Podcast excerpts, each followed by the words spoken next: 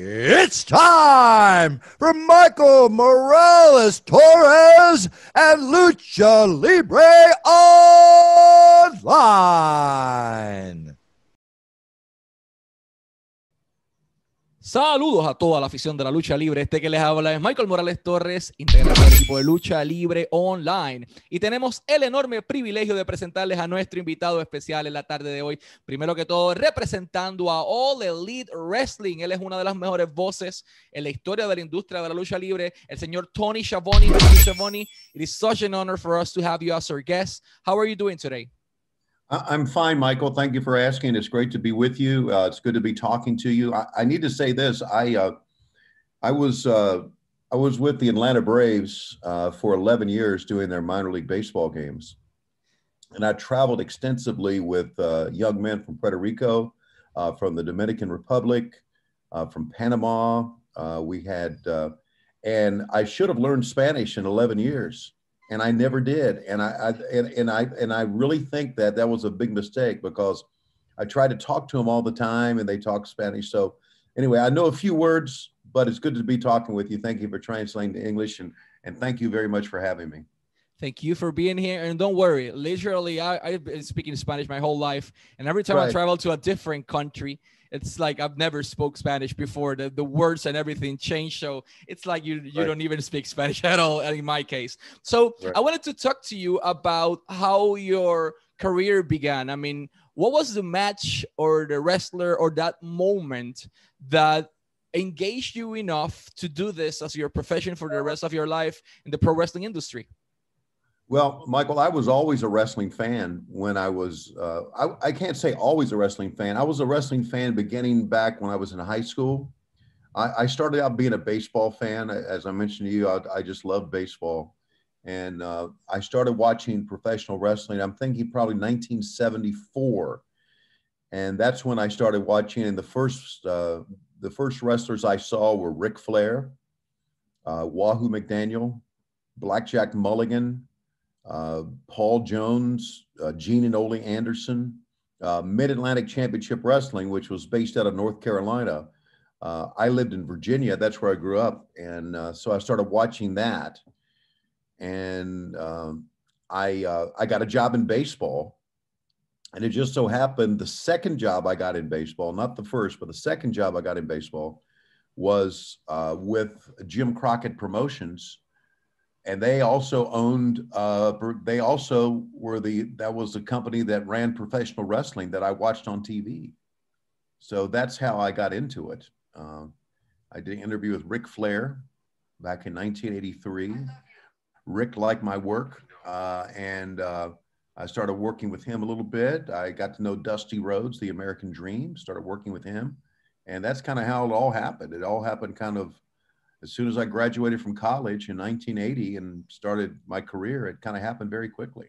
Uh, three years later, I was doing wrestling on TV after I graduated from college, and two years after that, I was doing it on TBS, uh, on WTBS on a national basis. So it kind of all happened fast. I was very lucky that that I loved the sport, and I was very lucky that I was I got a job with people who were in the wrestling business. So I'm going to translate this to Spanish. Tony Schiavone menciona que su pasión por la industria de la lucha libre, digo, siempre fue un fanático de, de la industria y del trabajo de la lucha libre. Eh, trabajaba, como bien mencionó, en, en, las pequeñas ligas y como tal en las ligas menores de lo que eran los Atlanta Braves eh, y trabajaba con béisbol durante toda su carrera. Entonces, uno de, de sus jefes era Jim Crockett, eh, que también tenía una industria de la lucha libre. Eh, él menciona que llegó a ver eh, una promoción de allá de Atlanta, de Mid Atlantic, en donde vio a gente como Ric Flair, a Blackjack Mulligan y a diferentes personas. Y no fue hasta que entrevistó por primera vez a Rick Flair en el 1983 que este hombre dijo, esto es lo mío, me gusta. Y mientras trabajaba con béisbol, eventualmente fue haciendo la transición hasta que llegó a, a lo que es Jim Crockett Promotions. Uh, I wanted to talk to you about uh, yes, you were for Jim Crockett Promotions uh, for six years, I believe, uh, and after that, you signed for one year uh, with the old WWF uh, system. You were there right. for a full year. Uh, right. Why did you left the company only after one year? And how was your relationship with Vincent Kennedy McMahon, Vince Jr.? I I had a great year with them. I I before before I started working with AEW, I I would consider the WWF year my best year in pro wrestling. I, I loved working there, and I got along with Vince McMahon. His his children were very young at that time; they weren't in the business. Were it was 1989, and I uh, so I got to know Vince. I got to know Linda McMahon very well. They treated me very well. But I had grown up in the South. I had grown up uh, in Virginia. I had moved to uh, North Carolina. That's where I was working, had been working with Jim Crockett Promotions. They were purchased by uh, Turner Broadcasting in 1989. And I decided I didn't want to work for Turner Broadcasting. And Vince McMahon in the WWF offered me a substantial amount of money. So I packed up my family and moved to Connecticut. Uh, after about a year there, Michael, I we just didn't like living up there. My we liked we it was not a we didn't think it was a good place to raise a family. It was the cost of living was very expensive. So my decision to leave the WWF was based purely on what was best for my family, not what, what was best for my career professionally. And it was a move that I regretted for many, many years. And uh, I, I, finally, you know, uh, after many years of being with WCW, things got okay. But in the beginning, when I came back, was it was very tough, and I regretted the decision to leaving because I really like working with the WWF. But it was it was basically just a decision based on family needs, cost of living, and what was because we had five we had five young children, uh, so it was it was very difficult for us to live in up uh, in Connecticut and close to New York City. So I'm going to translate this to Spanish now. Eh, le, hablé, le pregunté sobre eh, su tiempo en WWF en aquel momento dado y cómo fue su relación con Vince.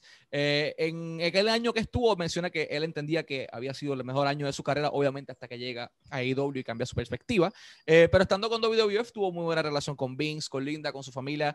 en aquel momento dado, Shane y Stefan eran dos niños pequeños, pero el motivo principal por el cual Tony decide dejar la WWF, WWF en aquel momento dado, antes de eso, Jim Crockett fue comprado eh, por Turner Broadcasting System, eh, no quería trabajar para ellos.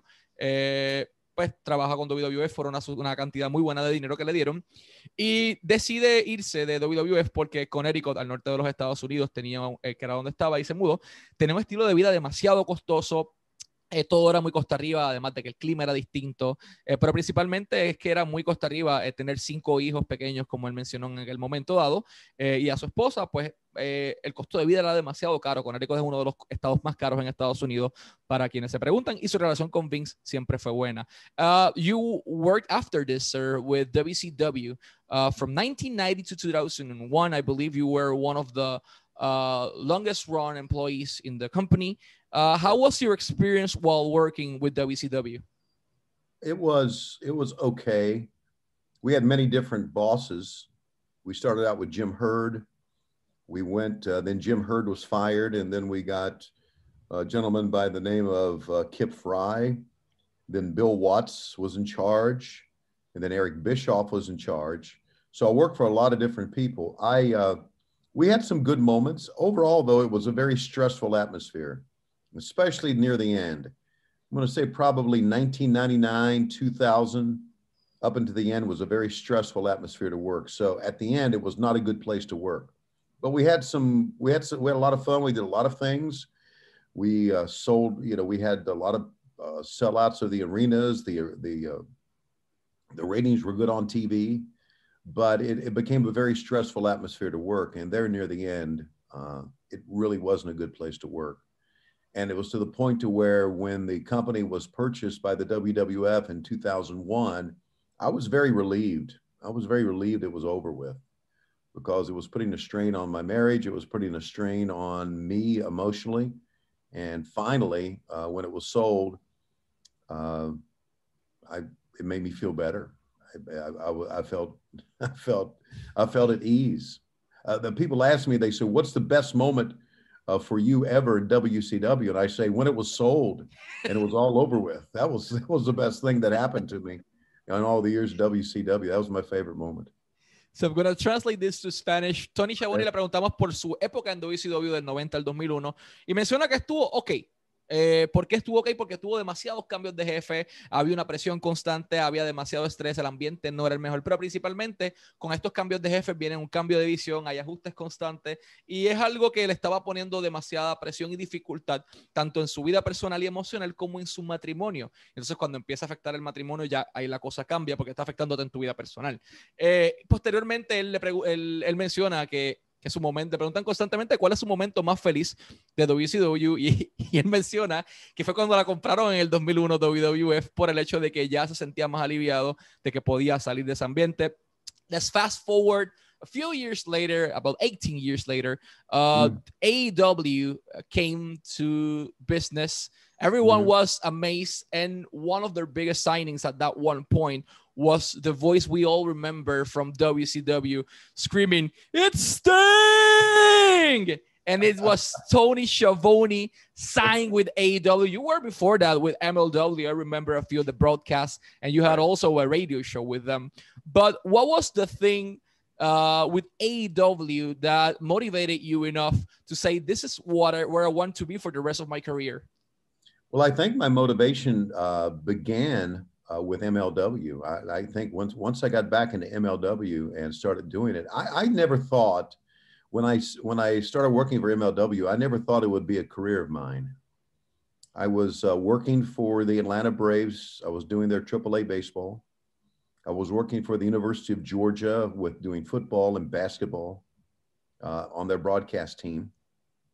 Uh, I was working for a radio station full time, uh, and uh, I lost the job with the radio station, so I still had football and basketball that I was doing.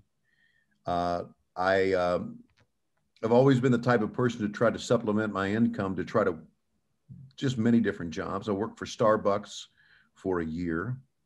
Um, so then MLW came calling, and at first I didn't want to do it, but then they offered me a little bit of money uh, not much, but it was helping to supplement the income. And so I started, Michael, I started getting back into it and I started, uh, and I realized, I never thought of myself this way, but I realized that, that my voice from the past was important to the wrestlers because most of the wrestlers who were wrestling in MLW and who were wrestling on the independent, in independently, uh, remember me, remember my voice, thought it was a big deal for me to call their matches. So I got to thinking, you know, maybe uh, maybe I can help these young men and women with uh, develop their careers and help them progress. So I, I, felt I felt my job was very important to them.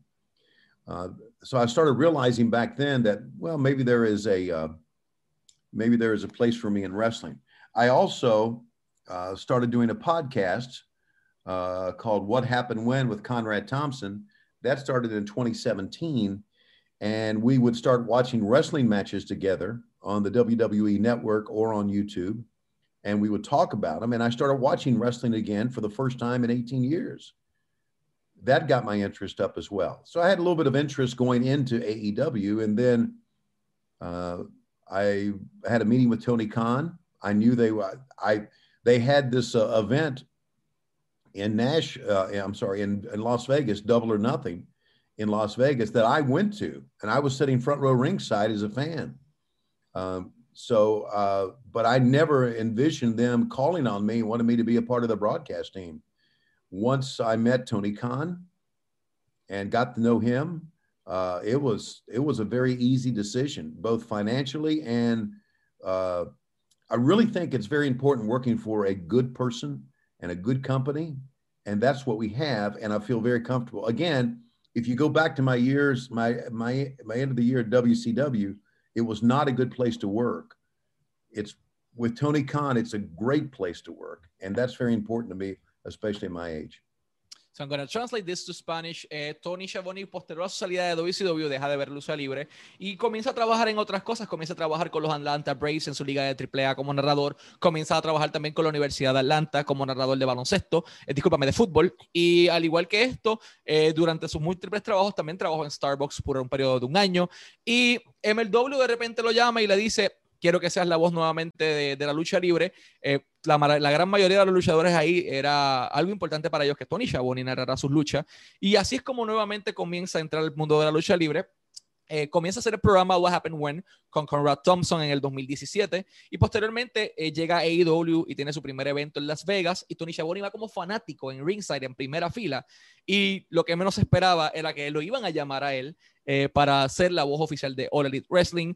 conoce a Tony Khan y dice que ahí quedó encantado con, con, su trabajo, con su manera de ser y para él es algo muy importante trabajar con personas eh, que sepan lo que hacen, que sean apasionadas, pero que sean buenas personas también. Y eso fue lo que principalmente lo motivó a, a llegar a la fila de wrestling. I want to say also something in Spanish uh, regarding where they can find you. Pueden sintonizar What Happened When todos los lunes a las 6 de la tarde, discúlpame, 6 de la mañana, eh, hora del este, disponible en adfreeshows.com What Happened When, uno de los mejores podcasts hablando de WCW y de toda la historia de la industria de los, de los Monday Night Wars en aquel momento dado. What Happened When, 6 de la mañana, hora del este, at Free Shows. También pueden seguirlos en todas sus redes sociales, Instagram y Twitter, WHW Monday, WHW Monday, y de igual manera en YouTube, What Happened When. Eh, también pueden seguir a Tony Schiavone en Twitter y en Instagram como Tony Schiavone 24.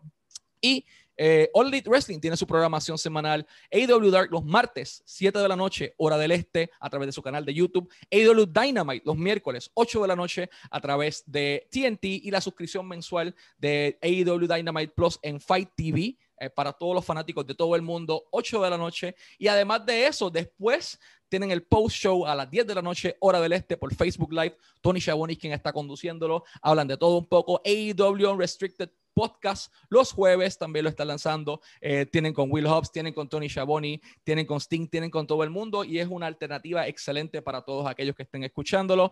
Mr. Schiavone, uh, first of all, it's been such an honor to have you uh, as our guest. Last but not least, uh, there is a two question in one. How what how can you describe the creative process in All Elite Wrestling and uh, while seeing the current roster? Which one is the name, either male or female, uh, that you can say this can be the marquee name in pro wrestling in the future? Wow, that that's. Uh, uh, let, let me talk about the creative process. As you know, uh, Tony Khan is uh, is the man who's in charge of the creative process. He has done a tremendous job.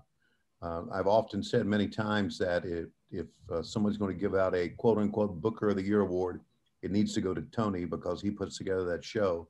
And he also has the input, of course, of uh, our EVPs, the Young Bucks, Kenny Omega, um, uh, Cody. Uh, those guys help him out in the creative process. Um, we were talking about this last night, and it's interesting that you would you would ask me this question. Of course, I, I think that Jon Moxley is, uh, w- without a doubt, our biggest star and our biggest marquee star. But I was talking, I was watching some matches after we uh, did Dynamite uh, last night. You know, we taped uh, AEW Dark, which is on YouTube. And um, Rey Fénix had a match. And one of the young guys backstage, I won't say which name it was, he said, Rey Fénix is, is the Rey Mysterio of my generation. Uh, and he's right. Rey Fénix is absolutely amazing. And it amazes me sometimes why we need to use him more uh, some of the things that Rey Fénix can do. So he is one of the, to me, one of the unsung top stars that we have. And I say that not necessarily because I'm on with you here on Lucha Libre Wrestling, but because of really because of how great he is. Uh, but to me, uh, to me, Jon Moxley, uh, Cody, Kenny Omega, the Bucks, obviously, are our top stars. Uh, and I really think that uh, I really think that they are the faces of our company. And there's one other too that just absolutely amazes me, and that's Eddie Kingston. Eddie Kingston uh, was was in independent wrestling for a long, long time. Uh, we knew about him, we heard about him, uh, we hired him, and uh, he is absolutely an amazing athlete. Uh, and two others that are going to be uh, great stars for a long, long time. Since I think are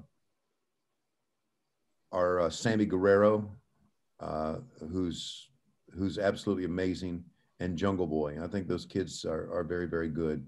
I really like seeing young, really young, you know, guys who are like in their early twenties. I feel like I'm at I'm at the beginning of their career, which is going to be if if, if they'll stay healthy, will be a career for a long long time. So I'm to translate this to Spanish. Eh, le preguntamos sobre el proceso creativo en All Elite Wrestling y sobre el roster actual, cuál es ese marquee name que puede trascender eh, en el futuro de AEW. Y menciona que actualmente eh, Tony Khan es quien está encargado del proceso creativo, que está haciendo un trabajo excelente. Él, obviamente, Tony se ha echado encima el peso de todos los programas sin tener que hacerlo, y eso es algo simplemente admirable. Y menciona que si alguien se ganaría el premio al libretista o al Booker del año, sería Tony Khan. Eh, posteriormente analiza el roster actual y menciona que obviamente su estrella más grande es John Moxley, eh, pero esos nombres grandes son los Young Bucks, Kenny Omega, eh, John Moxley, Cody Rhodes y menciona también a Eddie Kingston como uno de esos grandes nombres o pilares actuales. Posteriormente procede a mencionar que una de las grandes superestrellas, tanto ahora como para el futuro, lo es Rey Fénix, quien hablando con uno de sus compañeros backstage mencionó que es el rey misterio de su generación. Y es muy cierto. Esto dice que no es porque esté en un programa de lucha libre, pero sí, él entiende que deben utilizar más a Rey Fénix y que tiene un potencial increíble. Y en adición, añade nombres como Sammy Guevara, como Jungle Boy eh, y estas futuras estrellas que vamos a estar viendo crecer en el futuro. A todos los fanáticos, Space TV también tiene la programación de AEW Dynamite. Si estás en Brasil, en México, en Panamá, en Chile, donde sea, los fines de semana puedes ver AEW Dynamite por Space TV. Además de que los puedes ver miércoles 8 de la noche, Fight TV y TNT, AW Dark, martes 7 de la noche, YouTube y el post show de AW Dynamite inmediatamente después a las 10 de la noche a través de Facebook Live. Sir, it's been such an honor to have you as our guest. We thank you for your time. We also thank the AW PR team and Ellie for this opportunity, and we always wish you the best of luck, sir. Thank you. Thank you, Michael. Thank you for having me. Please uh, call on me again. I'd love to talk to you one more time. Thanks again. Thank you, sir.